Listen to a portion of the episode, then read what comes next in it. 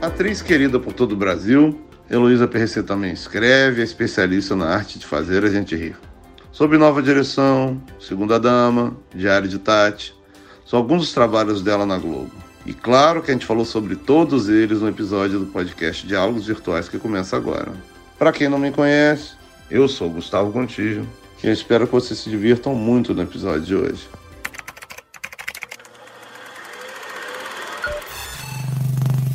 Diálogos Virtuais a única coisa que me anima nessa semana, nesse dia de hoje, falei com a minha mulher isso, é falar com ela, sabe? Essa mulher, é, na taxa de conversão, vamos usar esses termos esportivos, entendeu? Essa taxa de conversão que temos, de acertos, ela em menos de. Em 2004, não, 16 anos. Em 16 anos, ela conseguiu emplacar quatro séries dela como atriz e autora. Isso é possível? Não conheço nenhum, nenhuma outra atriz no momento que tenha tal tamanho taxa. Nem, nem Tina Fey tem uma taxa de conversão dessa. Então, minha, senhoras e senhores desse Brasil, boa noite com vocês. É ela, a inigualável, a generosa, a feliz, a, poxa, a alegria das nossas vidas, inteligente, linda, Lolo Heloísa Percê. Aqui. Que beleza! Gente, tá gravado isso. Tá, tá gravado, tá gravado, tá gravado, tá gravado. Quero depois, que quando eu começar a ficar ruim, eu vou ver, eu vou ligar e vou ouvir tudo isso. Eu tô muito bem nessa quarentena, viu? É, por quê? Conta, conta, conta. Não, tô bem, tô tranquila, eu tô. Eu acho que foi um momento que para mim foi muito importante. Porque ano passado eu hum. passei uma pandemia particular, né, Gu? Foi, é verdade. É. Então foi um ano muito intenso para mim, 2019. E 2020, eu acho que com isso que aconteceu, deu uma. Todo mundo teve que começar a cuidar das suas casas, né? Uhum. Suas casas mesmo e suas casas dentro do seu corpo, né? Seu templo. Então eu tive esse tempo e eu, graças a Deus, eu não reclamo das coisas que configuram na minha vida, não. Configurou, eu resolvo, eu me harmonizo. Eu acho que é o melhor caminho. Assim, internamente, sabe? Com a uhum. minha vida. Eu acho que eu fui fiel, assim, aos meus sonhos, ao que me foi. É... Como é que eu vou falar? Pedido, será que a palavra é essa? Ao que me foi requerido, ao que me foi a me apresentado, entendeu? Eu sou uma pessoa que assim que eu nunca quis o que era o fácil, eu quis o que eu quis. Se era fácil, ótimo. Também se era fácil, também não corria só porque era fácil. Se era, era difícil, eu também encarava. E eu acho, sabe o que, que é, Guto? Hum. Estamos todos com a passagem de ida comprada. Hum. a verdade é essa. A gente não sabe quando, né? Hum. Quando vai ser isso. Então, eu realmente decido fazer da minha vida o melhor para mim e para todos em volta, né? Hum, e eu sou uma testemunha total disso, que você realmente segue esse caminho, sempre muito honesta, sempre muito franca, é, é persistente, né? Assim, Muito. Não, é? eu tô sempre junto com você, ele te vendo, você vai e batalha e mostra o texto e fala, e eu quero fazer. E se não fizer, e se a pessoa que você está falando não topar, você vai e arranja outro jeito e faz é de outro jeito, sabe? Você acredita muito em você e é para acreditar mesmo. E acredita muito nas coisas que você escreve, que você está trazendo para. Mesmo que você não escreveu, mas assim, é, as coisas que você está trazendo, trazendo de outra pessoa, você acredita muito, você banca aquilo não tem medo, sempre animada. Nunca te vejo desanimada, nem nessa pandemia do ano passado eu te vi desanimada. Eu foco numa. Você tem a escolha de construir sua casa na rocha ou de construir sua casa na areia. A minha opção é construir na rocha, nas coisas. Eu penso muito, sinceramente, sempre pensei assim, é, na efemeridade que é essa vida, sabe? Como essa vida é efêmera, como as coisas acontecem de um segundo para o outro. 2019 não foi um ano fácil, assim, para ninguém. Eu ouvia dizer que era um ano e tal. Então, 2020, todos nós esperamos 2020 de braços abertos, né? Eu acredito que muita gente é, é, que eu conheço, com quem eu converso, já estavam com suas vidas engatilhadas. Vou fazer isso, vou fazer aquilo. Eu, tava, eu por exemplo, estava totalmente engatilhada com as pendências que eu tinha deixado do outro ano para poder resolver esse ano. Né? E aí então veio uma coisa que disse, ó, oh, a, a questão é a seguinte, o homem faz planos, mas a palavra final é de Deus. Concordo. Concordo. Então a gente bota a viola no saco, manda quem pode, obedece quem tem juízo. E eu realmente não me. Eu não vou contra o que, o, o que acontece, o que configura para mim. Hum. Eu acho, eu tenho fé naquele braço, naquela mão divina na vida. Não na minha só, na de todo mundo. É porque umas pessoas sabem, outras não. Tem um versículo bíblico que diz assim: Meu povo sofre por falta de conhecimento. Então a gente paga a nossa ignorância. E eu acho que o cognitivo do ser humano ainda está sendo formado, o cognitivo espiritual ainda mais. As pessoas não têm essa consciência do corpo espiritual ainda. Às vezes você vê, você é uma pessoa que você vai estar tá com seu corpo material suprido, você come, você dorme, você tem uma boa esposa, seu filho tem saúde, você tem um trabalho, tá tudo resolvido, você tem o seu mental resolvido, você tem o seu corpo energético e você ainda tá mal. Hum. Aí você pensa, porra, eu sou um egoísta, eu sou um babaca. Um... Não, é porque o seu corpo espiritual ainda está faminto. Então a gente ainda tem coisas a, sabe? Me conta, assim, eu, eu gosto de começar sempre pela origem do super-herói. E a origem da Mulher Maravilha, Lolo, Heloísa Perrecê, como é que foi? Assim, quando que a Lolo descobriu que ela ia ser Lolo? Que ela ia ser atriz e escritora? Não, eu, atriz eu sempre quis ser. Uhum. Sempre. De pequena. Uhum. Para pavor dos meus pais. Eles ficavam apavorados. Eles falavam, meu Deus do céu. Porque eu sou filha temporona, né? Então, meus três irmãos mais velhos eram normais. Queriam ser engenheiro, queriam ser médico, queriam ser, entendeu? Dona de casa. E aí eu vim querendo ser atriz. E aí minha mãe dizia, não. Aí quando perguntava, o que, que você vai ser quando crescer? Aí eh, as meninas falavam, e você é professora, eu sou dessa época, eu vou ser é, mãe, e você, você quer dizer, você é atriz, aí minha mãe, imagina, quando crescer ela muda. Eu falei, não mudo não, já tenho até meu nome artístico, Linda Strice. Porque menina achava que o melhor nome que uma mulher podia ter na vida era o nome de Linda, né? Que você podia. Quando você falasse seu nome, você já ganhava um upgrade natural. A pessoa já é linda. Em algum momento você seria linda. Fui criada em Salvador, com 11 anos de idade me mudei para Salvador. Salvador não tinha um curso, uma faculdade assim, onde eu poderia seguir a carreira, então eu voltei para o Rio para poder ser atriz aqui em 86. E aí eu sempre fui excelente em, em redação.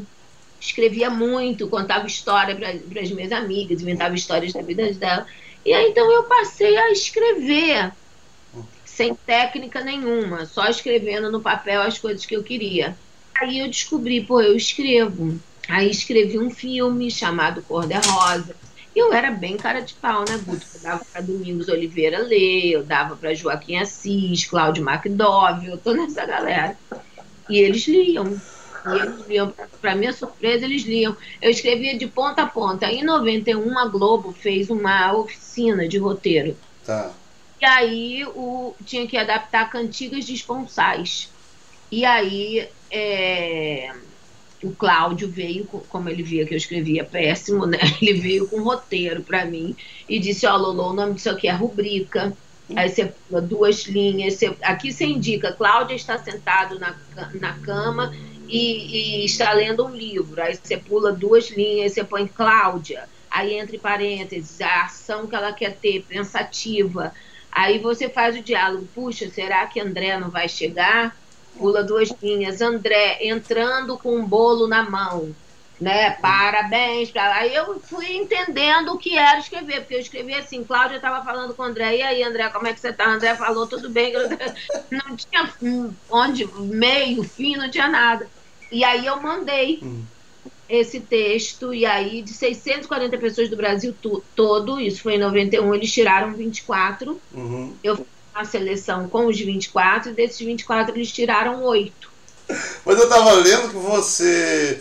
Seu primeiro contrato foi de roteirista antes de ser atriz. É isso? Exatamente, 91. Eu vim ter contrato de atriz em 96. Caramba. quando eu fiz o Chico Total. Aí o que, que você começou a escrever? Porque assim, eu até tinha umas coisas aqui que eu pesquisei aqui, e assim, de novo, só voltando, que eu adoro esse nome. Linda Strice, por que, que era o Strice? Porque me lembrava brilho, ah. me lembrava chique Strice, entendeu? Eu sou leonina, né? Sim. Mas eu sou leão com ascendente aquário, que é o signo oposto de leão. Hum. Então eu acho que isso dá uma amenizada no meu leão, fora que eu tenho lua em Libra, eu tenho seis planetas em água. Então eu, eu, eu sou uma linda Strauss, né? Mas se eu fosse uma linda Strauss com todo o potencial leonina, nem sei onde eu estaria. Eu sou uma leonina mais, entendeu? Mais amansada. É, uma, assim, mais espiritualizada. né? Eu sou, eu sou também no horóscopo chinês cavalo de fogo, aquele que só nasce de 60 em 60 anos. Olha, não sei ah. se, nossa senhora, eu não sabia disso. Mas 60, 60 anos que as mães na China, quando sabiam que estavam grávidas de cavalo de fogo, elas abortavam. É mesmo? Qual o problema do cavalo de fogo? Eu não sei qual é o, o, problema. Ele é chamado cavalo de fogo, mas o elemento dele é água. Então ele deve ter uma coisa assim, mais ou menos como eu sou mesmo. Aí então aí, você começou, fez, fez lá a oficina, a famosa oficina, das mais famosas oficinas do universo. Essa era a oficina de roteirista da Globo, era difícil pra caramba pra entrar. Flávio de Campos era duríssimo, Muito. né? É... Muito. Daí você foi para onde lá dentro da Globo? Oficina. Hum algumas pessoas foram contratadas. E eu, eu queria ser atriz ainda. Hum. Né? Então, o, nesse momento, eu não fui contratada como roteirista, eu não continuei. Então, eu fui cuidar da minha vida, sempre corri por fora, sempre fiz teatro, sempre escrevi né, teatro e etc e tal. E chegou uma época que eu comecei a fazer comerciais. Aí, como é que você voltou? Como é que você... Porque assim, eu tenho aqui, por exemplo, que tem um Machado de Assis, aqui. Machado de Assis foi na oficina, uma adaptação. É, Cantigas Dispensais. Ah, tá. Aí depois você volta no, no Chico. É, no, na escolinha. Ou no Chico? Não, no Chico eu volto em 96. Uhum. 97 eu fui morar nos Estados Unidos. Aí eu voltei em 99. E, e... eu já voltei e fui contratada direto. O Chico foi antes da escolinha, não é isso? O Chico Total? Não, o Chico foi em 96. A escolinha, em 99, eu voltei para fazer o Zorra a convite do Chico. Ah, entendi. Entendi. E quando você tava com o Chico, assim, eu fico imaginando. Eu já chamei o Bruno para vir aqui, mas ele tá gravando aí o Diário do Confinado, ele falou que só vai vir depois. É, ah. Mas eu fico imaginando como é que devia ser trabalhar com o Chico, assim. Você falava para ele que você, você escrevia, que você, você mostrava os seus textos ah, para ele? Eu sabia tudo. Ele era. O Chico era um parceiro, um é, um, um sogro barra pai, uma pessoa com quem eu sempre conversava e me aconselhava e me lembro que um dia eu fui visitar o Chico hum. porque antes de eu fazer eu comecei a fazer os papéis o, o que eu levava para o para a escolinha para a escolinha eram geralmente personagens autorais uhum. É, eu sugestionava, eu queria fazer isso, eu queria fazer aquilo, mesmo personagem já levava eles.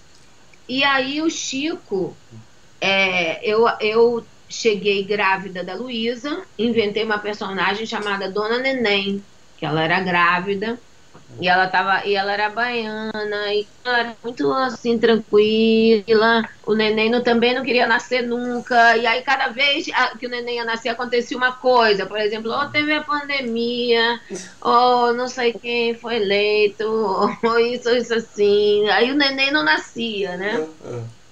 Depois que a Luísa nasceu, eu voltei para a escolinha fazendo uma viúva que era a Dona Soledade, que era uma viúva que de véu baixo ela era toda recatada, quando ela levantava o véu ela virava uma louca. E o Chico amava, amava essa personagem.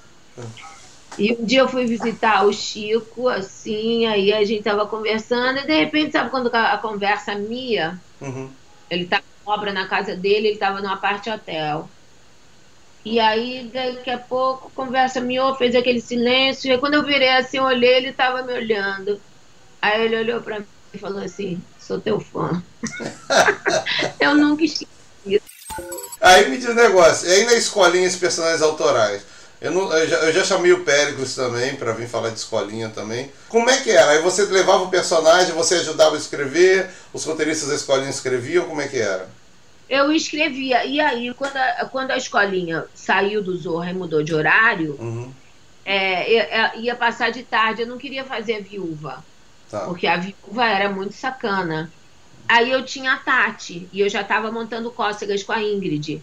E o Bruno amava a Tati. Ele falou: fala pro papai que você quer mudar. Aí eu falei: foi um almoço em família. Aí ele virou e falou assim: Chico, eu queria mudar de personagem. Falou: não, não, não. Viúva é maravilhosa. Não mexe na viúva, não. Aí o Bruno levantou a bola pra mim e falou: faz o personagem que você quer fazer na escolinha. Seria, aí eu falei: seria uma menina que você perguntaria assim, por exemplo, Dona Tati. É, quem foi Pedro Alves Cabral? Aí a Jane, cara, Pedro Alves mandou muito. E o moleque simplesmente descobriu o Brasil. Ele, cara, ele não se intimidava. Ele, aí o Chico olhou e falou: é essa. aí ele mudou. E você escreveu alguma coisa? Sai de baixo, você escreveu também? Escrevi. Olha. Eu escrevi Sai de Baixo, escrevi Escolinha, escrevia pro Zorra. Escrevi, eu comecei escrevendo Bela e as Feras pro Chico mandava textos dos Estados Unidos para o Bruno, que o Bruno acho que fazia a redação final junto com o Chico. Uhum. E aí a Globo comprava de mim. Aí é, escrevi sobre nova direção, papo irado. Pois é, cara, é muita coisa que você escreveu. Isso que eu fiquei meio chocado, entendeu? Muito mais do que eu sabia. Aí fomos, aí você fez Dona Tati, foi um sucesso absurdo. Foi, porque aí coincidiu o sucesso da televisão com, com o sucesso do teatro. Tá, o ah, porque bateu junto com o Cócegas, né? Isso. Tá, e, e o Cócegas, como é que surgiu o Cócegas? Porque eu sou, aqui já tem gente falando aqui, ó. Meu querido Luiz Cláudio Mariano já falou que tá com saudade, saudades da peça Cócegas. Cócegas é. vai voltar ano que vem. Ano que vem faz 20 anos que nós montamos Cócegas e a gente vai remontar. Olha aí, gente. Se Deus quiser, a pandemia já vai ter ido embora só pra gente ver isso. Não vai entrar em temporada, né, Guto? A gente vai só fazer um Brasil de norte a sul, uhum. de leste a oeste, passando por todas as capitais, mas a gente não vai fazer temporada. Como é que foi a ideia do Cócegas? Como é que surgiu a ideia do Cócegas? Eu já tinha todos aqueles personagens, e a Ingrid também.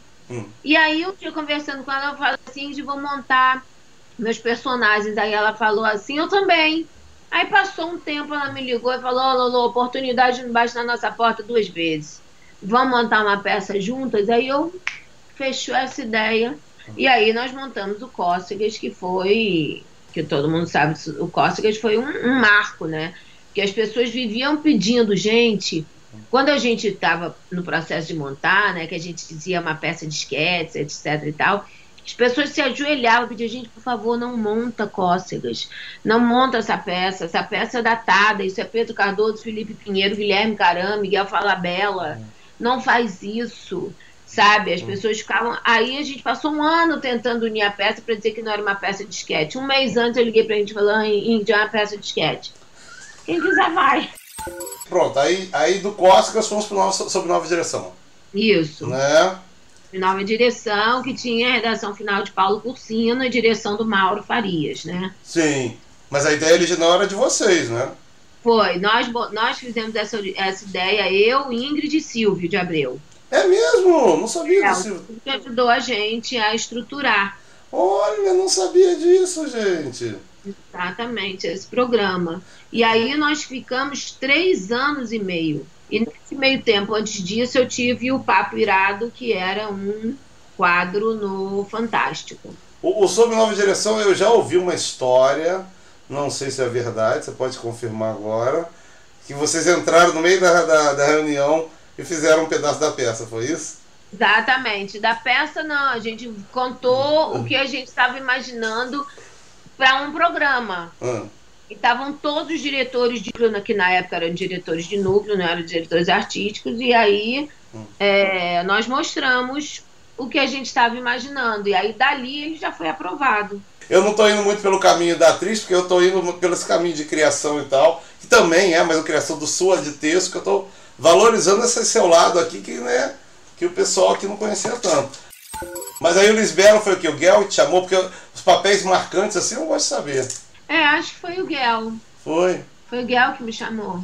É, porque você, o Lisbelo é um dos meus filmes favoritos. Lisbela é uma graça. Foi uma participação, né? No... Ah, mas é uma participação. O filme Não todo. Papel, mas foi uma participação muito legal. Amei fazer. Não, e, e o elenco todo é muito. O é lindo, elenco maravilhoso, direção linda. Eu amei. Poxa, é um filme que eu amo, Lisbela. Deus do céu. No meio desse caminho também tem outro, que é aqui em casa, sem parar, a gente toca até hoje, que você sabe, que é Madagascar. Aí foi dublagem, né? Pois é. Tem, tem, os três filmes, são os três filmes né, que você fez, né? Como a Glória. Foi. E Madagascar que também, nossa, toda vez que vejo Madagascar, eu ó, Lolo. Alô, Lolo tá sempre aqui sábado de manhã, domingo de manhã. O Lolo tá sempre aqui em casa, nunca vi igual. Ah, é. uma vez eu peguei um elevador, hum. aí a, a mãe, a, a, mãe entrou com uma criancinha no colo e tal. E eu tava falando, aí eu, o telefone tocou, eu comecei a falar, ah, oi, tá, não sei o que, daqui a pouco a criancinha fez assim. Ela ficou me olhando, me olhando, aí quando eu desliguei, a mãe falou, sabe por que ela ficou te olhando? Eu falei, não, porque ela assiste Madagascar todos os dias. a minha amada Marcela Flor, que também é atriz, pergunta, quando você está criando os personagens, acorda a Lolo com ideias, cenas prontas, é, assim, acho que acorda é durante né? Quando você está criando assim, acorda você em momentos inesperados, deve ser. É engraçado porque é uma coisa que eu olho e puf, vem, sabe? Hum. Eu não. Eu, se você me perguntasse uma lógica, se eu pego um negócio de um, pego o troço do outro, pego. Não, mas eu fico imaginando assim, o que, que eu gostaria de ver, né? Ou, ou às vezes vem personagens prontos na rua, pessoas que se olham e dizem assim, nossa, esse é um personagem pronto. Madagascar, aí teve um bando de novela, é, nossa, cama de gato, aí todo mundo descobriu. Mas queriam Lolo para tudo, todos os papéis. Tem papel dramático aqui também, inclusive um que eu adoro, é, o Desci de Verdade. Né? Isso. Foi maravilhoso. Que foi um projeto também que veio para mim. Eu estava dentro do estúdio gravando Cama de Gato. Aí, de repente, do nada, veio prum, na minha cabeça, minissérie sobre Dercy Gonçalves. Aí eu falei assim, Jojo, vou fazer uma minissérie sobre Dercy Gonçalves. Aí ela olhou e falou assim, pô, bom personagem para você.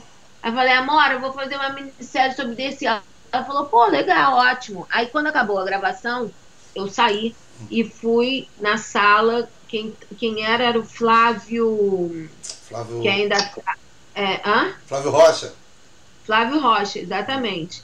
Aí eu, oi, Flávio, posso falar? Flávio, amor, lógico que que, que houve? Eu falei assim, Flávio, eu queria fazer uma minissérie. Ele falou, pô, minissérie é para os grandes autores da casa, mas tudo bem. O que, que você gostaria de, de qual a minissérie? Eu falei assim, gostaria de fazer uma minissérie sobre Dercy Gonçalves. Falou, pô, é bom, interessante, deixa eu ver se tem algum livro. Aí ele entrou, disse assim, ó, descobri aqui, ó, Dercy de Cabo. Eu falei, maravilha, quem escreveu? Aí ele olhou e falou, Maria Adelaide Amaral. Falei, porra, aí já saí de lá Peguei o telefone de Maria Adelaide hum. e liguei para ela, Adelaide. É, eu e a Adelaide, nós somos hoje brothers, parceiros. Eu amo a Adelaide. Hum. E ela é uma pessoa muito direta, né? Aí eu falei assim, Adelaide, posso. Eu queria. Tive a ideia, vi que você escreveu um livro sobre Dercy, eu queria fazer. Pensei em fazer uma minissérie, o que, que você acha? Ela falou, olha, querida, é porque a peça tá com a Fafi Siqueira. Então, para fazer uma minissérie, eu com uma outra pessoa, eu não sei como seria. Eu, aí eu saquei que ela ficou meio. Falei, bom, tudo bem, qualquer coisa eu tô aqui, ela, beleza. Aí passou.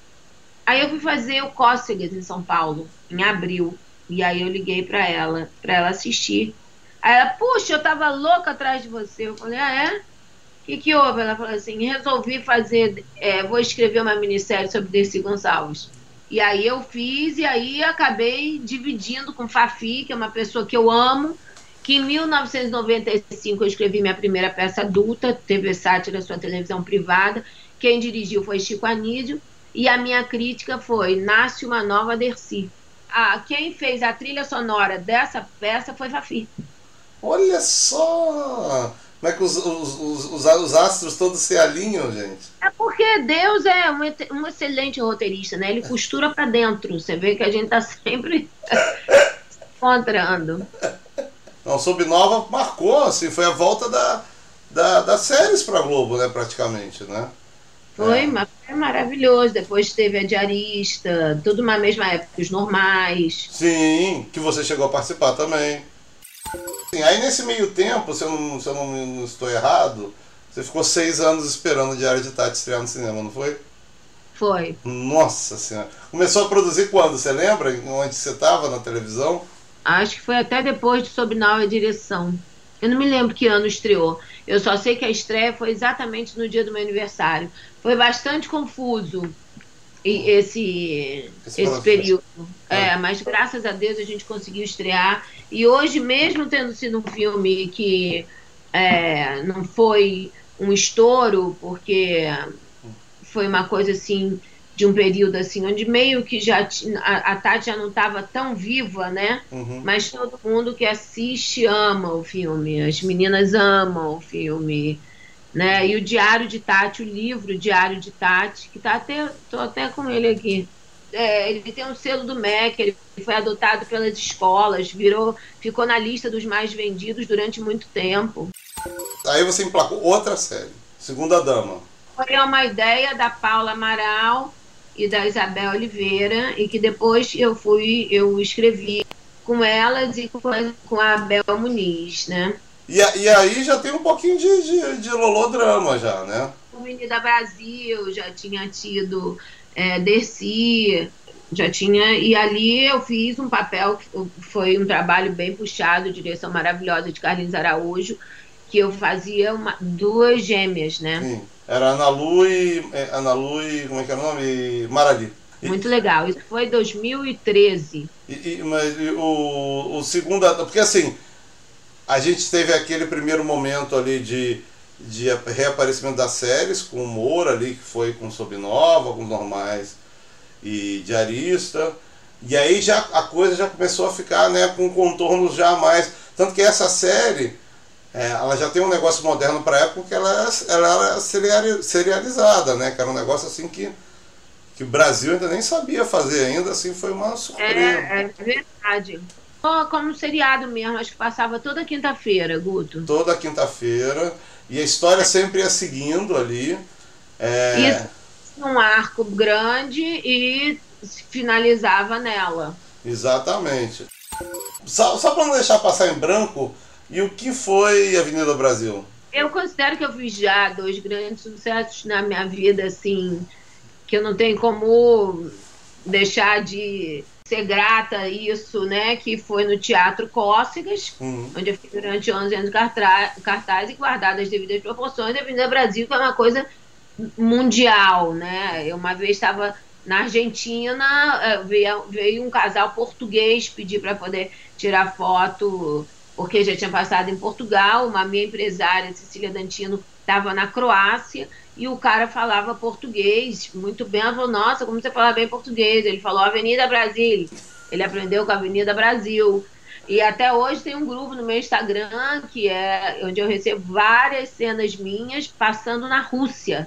Quer dizer, eu é uma poliglota. Eu já me falar, não, mas Avenida Brasileira, assim, hoje eu então, falando de todas as línguas. Então, trabalho inesquecível, maravilhoso, Avenida Brasil. E aí, Toques de Dalila, mais uma que você emplacou como autora é. e como atriz. Por isso que eu falo. É, é Denise Crispum, né? Denise Crispum. Denise, que eu escrevi com ela e com Cláudia Tages. Fizemos duas temporadas maravilhosas, uma, uma dirigida pela Dani Braga, a outra pelo Tiago Teterroá, que foi até papai agora, uma pessoa, pessoas maravilhosas. Foi um trabalho também inesquecível. Pois é. E aí foi, foi pro Multishow, que você, né? Você, é. Foi a primeira série sua pro cabo, né? Isso. Foi, né? Tem alguma diferença para as pessoas que estão vendo em casa, você fazer para TV aberta, para o cabo? O que, que muda? Muda alguma coisa não? Não, acho que não. Acho que não. Foi uma série que quem assistiu amava, porque realmente era uma série muito engraçada. A pessoa cheia de toque é uma coisa que, né, é abordada de, com bom gosto. E todo, todo mundo tem toque, né? Não tem jeito. Essa enfermaria, estamos todos aí. Cada um guardado as devidas proporções. Mas foi maravilhoso. Bate bola, cara. Um lugar para escrever. Adoro. É de dia ou de noite? De dia. De e dia. às vezes de madrugada. Me, me diz um negócio, como é que é. Como é que é o seu, seu, seu, seu dia a dia de trabalho? Tem, assim, de quando você está escrevendo? Porque quando você está atuando é de acordo com, com, com o calchito lá, né? Com, com, com, com a ficha. Não, eu quando estou escrevendo, eu realmente fico igual uma parturiente, sabe? Quando a mulher tem filho, Sim. você acorda e não consegue nem tirar a camisola. Então eu fico assim o dia inteiro, eu fico focada escrevendo quando eu tenho um deadline de entrega, óbvio, né? Aí envolve outra pergunta aí. Você prefere escrever sozinha ou na sala de redação? Na hora que eu tô criando, eu prefiro sozinha, porque eu escrevo, leio, aí eu leio alto, eu ouço, como se fosse uma música. Ué, mas não, não, não, isso ficou muito, tira, ah, lógico, isso aqui me muda pra cá. né? Eu gosto de estar sozinha nesse momento, sozinha mesmo. Mac ou PC? Você não tem isso? Mac. Já que você fez lá o Segunda Dama, serializado, Toque de Dalisa, serializado ou episódico? Você prefere aquela história de arco ou prefere uma, uma história que todo, toda, todo episódio começa de novo uma história? Não, não tenho preferência, Não tem? Não, Teatro, TV ou cinema? também não tenho preferência. Adoro os três, eu não tenho real Eu sei disso, eu sei disso. Filme, série ou novela? Pra assistir. Ah, Ou pra fazer? Pra fazer. É, é porque é difícil, série, filme. Eu não, não tenho, juro que eu não tenho. Juro não que meu assim, assim, meu não é não. Eu não tenho a preferência. Eu sou tão apaixonada, eu amo tanto o que eu faço, que o que eu tô fazendo, eu adoro fazer. Eu faço com o maior amor da vida, sabe? Eu sei. Vai falar, não sabe de novo, cara. Eu tô apostando. Escrever ou atuar? Ah. Tem preferência? Hoje, escrever. Ó, viu? Conseguimos uma finalmente. Deixa eu dificultar pra você. Drama ou comédia? Acho que comédia. Beatles ou Rolling Stones? Beatles. Tom Jobim ou João Gilberto? Amo os dois. Ah, não vem me mandar escolher, não. Luiz ou Antônia. Tem coisa que eu vou dizer os dois, não tem jeito. Cazuza ou Renato Russo? Ah, para! Renato- Ah, viu? Viu? Hitchcock, Truffaut, Fellini ou Buñuel? Punhel. Spielberg, Coppola, Scorsese ou George Lucas? Cortez. Lucille Ball, Mary Tyler Moore ou Tina Fey? Lucille Ball. Um disco. Hoje em dia não tem mais essa de disco, né? Tá, Você então, sabe que essa é difícil. Um disco, hoje em dia você tem tudo no Spotify. tá, então uma música. A música de Amélie Poulain. Um livro. 100 anos de solidão. Uma novela. Avenida Brasil. Olha. Uma série. My Brilliant Friend. E acho que essa aqui eu acho que a gente vai saber a resposta, que eu acho que você já deu a cola. Um filme. Cafarnaum. Ah, olha, que legal! Eu achei que ia ser manipulando pra você citar a música. Que legal, adorei todas as respostas. O nosso querido Marcelo Mariz ele pergunta: Quando sai uma animação infantil com o feijão e o arroz? Em breve, se Deus quiser. Olha aí, olha aí. A gente vai fazer uma peça chamada Arroz e Feijão Amizade de Cão. Ó, penúltima pergunta. Você, é, Deus te deu poderes supremos para você. Você pode reviver gente morta, você pode usar vivo. Você tem que fazer uma série sobre a história. É, eu vou esque- escolher o Stephen King, Oh, eu vou escolher a Ingrid, eu vou escolher o Mauro e eu vou escolher a Lu Fregolento. olha, que legal! Matoso, seis pessoas, pronto. E o Stephen King aí no meio. É. Ele estava aqui no meio. O Stephen King é por causa dos dias de hoje? Não, que eu sou fã dele. É mesmo? adoro Não ele. sabia disso. É Sou mesmo. muito, muito fã. É mesmo, nunca, falo, nunca vi isso, nunca soube, soube desse momento. Eu, eu adoro, já li, quando eu, quando, né, os primeiros livros eu li todos de cor e salteado. Qual, qual é o seu livro preferido dele? Obsessão. Olha! Eu adoro os primeiros, né? eu, eu gosto muito de Pet Cemetery, me dá nervoso. E eu adoro aquele que nunca fizeram adaptação legal, que é o Silent Slot, A Hora do Vampiro. Carrie Estra- a Estranha também é maravilhoso. Adoro Guerra Estranha e adoro. Adoro The Stand. Essa, essa pergunta foi o Lázaro que então eu sempre dou crédito pra ele. Eu sou uma pessoa muito honesta com meus créditos aqui. Se você pudesse escrever a frase final para essa aventura pandêmica que estamos vivendo, qual seria? Graças a Deus. Não, eu sabe o que eu diria, sinceramente? Ah. É, foi importante porque realmente eu descobri que a saída é para dentro. Um espetáculo, mas assim, adorei a, a, a frase que a Lulu me mandou é, esses dias enquanto a gente trocava bate-papo. Oportunidade é um homem careca que quando ele passa tem que agarrar pelas tranças. Isso aí. Encerra essa live com essa frase de Aloysio Pense. É, muito obrigado do meu coração, coraçãozinho. Você sabe que eu te amo. Eu sei que você está toda ocupada, cheia de trabalho aí, ó. Cheia de te trabalho. amo também. É, porque o que aconteceu é o seguinte, né, Guto? Não é que o trabalho parou, ele só veio todo para dentro da sua casa, né? Exatamente. Então, a vida continuou, só que toda num lugar, porque a gente ia para um cantinho, para outro, né? Que agora tá tudo aqui, mas enfim, tá tudo certo. Espero que vocês tenham gostado do nosso episódio de hoje do podcast Diálogos Virtuais. Você pode escutar pelo G-Show ou também nas principais plataformas de podcast. É só procurar por Diálogos Virtuais.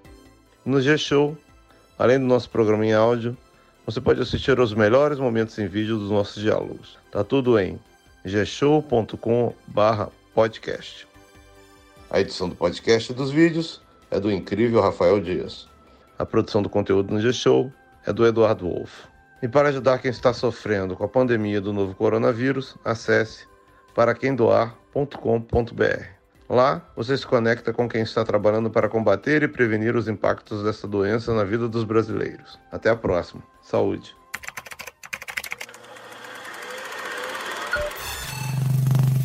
Diálogos Virtuais